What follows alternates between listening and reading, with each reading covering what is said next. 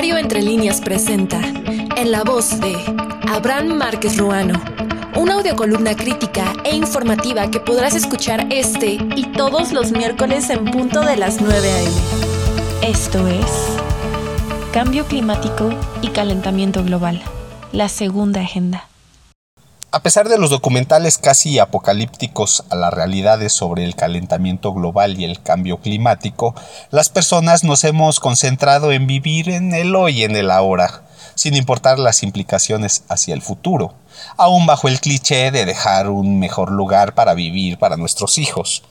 Los objetivos sobre la sensibilización y determinación de quienes habitamos este planeta parecen no haberse alcanzado en pleno siglo XXI, ni siquiera en su incursión en la llamada Agenda 2030 de la ONU. Y hablar de estos dos temas parece cosa solo de expertos enfocados a la ecología, la química y todas aquellas ramas que se desprenden de las ciencias naturales, por decir lo menos. A manera de definición y antecedentes sobre el calentamiento global y cambio climático, explica la Fundación Internacional Acciona.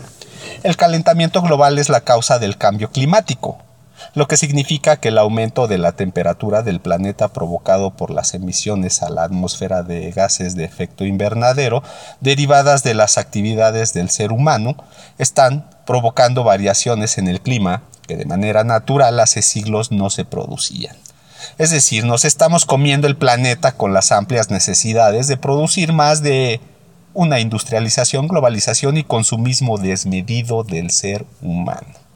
Y es que de acuerdo a algunos especialistas en la materia, indican que el aumento de la temperatura en el globo se inició en la revolución industrial y su incremento se dio exponencialmente en el siglo XX con la quema de combustibles fósiles como el carbón, gas y el petróleo se explica que los gases que derivan de estas actividades disminuyen el calor que irradia a la Tierra, a la atmósfera que impide su escape, lo que se conoce dicho fenómeno como el efecto invernadero.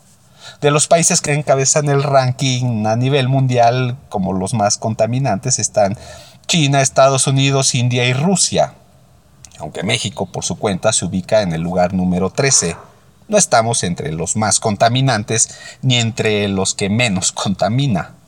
En el caso de México, de acuerdo a información de la Semarnat, se han señalado que los estados que más contaminan están Jalisco, Michoacán, Veracruz, Baja California y el Estado de México. Aunque de acuerdo a Greenpeace, estas son las zonas metropolitanas más contaminantes y su relación con los altos índices de población la zona del Valle de México, considerado por la OCDE como la más grande del mundo fuera de Asia, la zona metropolitana de Guadalajara, Monterrey, Puebla, el Valle de Toluca, la de Pachuca, con su cercanía con la megalópolis, y en lo último pues está la zona metropolitana de Querétaro. Para el estado de Hidalgo, la región que presenta mayor contaminación se encuentra Tula de Allende, que concentra pues, al mismo Tula a Totonilco de Tula y Tepeji del Río. En un informe de la Semarnat se enlista en este orden los municipios con mayor contaminantes en el aire, suelo y ríos. Tula de Allende, Tepeji del Río, Atotonilco de Tula, Titalaquia, Tlaxcuapan, Tlahuelilpan, Tezontepec, Tepetitlán, Tepango, Misquiahuala y Progreso de Obregón.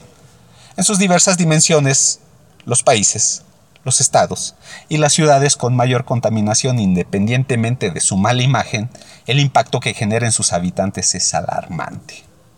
Más aún, cuando en las agendas se encuentran los temas ecológicos en un segundo plano. Inclusive, con las industrias con altos índices de contaminantes aún siguen en su cauce industrial pese a las normas ambientales regionales ya existentes. Yo no sé si quizás pensemos que aún falta mucho para que el caos que predicen especialistas y científicos ni siquiera nos toque, como dice la coloquial expresión. Sin embargo, no hemos profundizado en la sensibilización a pesar de las imágenes que nos muestran la extinción ya de muchas especies. Pensamos que la última será la humana, ya que pues, de los viajes al exterior y su búsqueda de condiciones para una mudanza en caso de la extinción ya estarán listos para cuando tengamos que irnos. Sin embargo, al despertarnos del sueño volveremos a la realidad que el planeta se está desgastando de forma acelerada en su cambio climático y calentamiento global, además de la aparición de nuevas enfermedades que ponen o pondrán en jaque a la humanidad que parece igual de incrédula que hace 100 años. Es cuanto a mi comentario.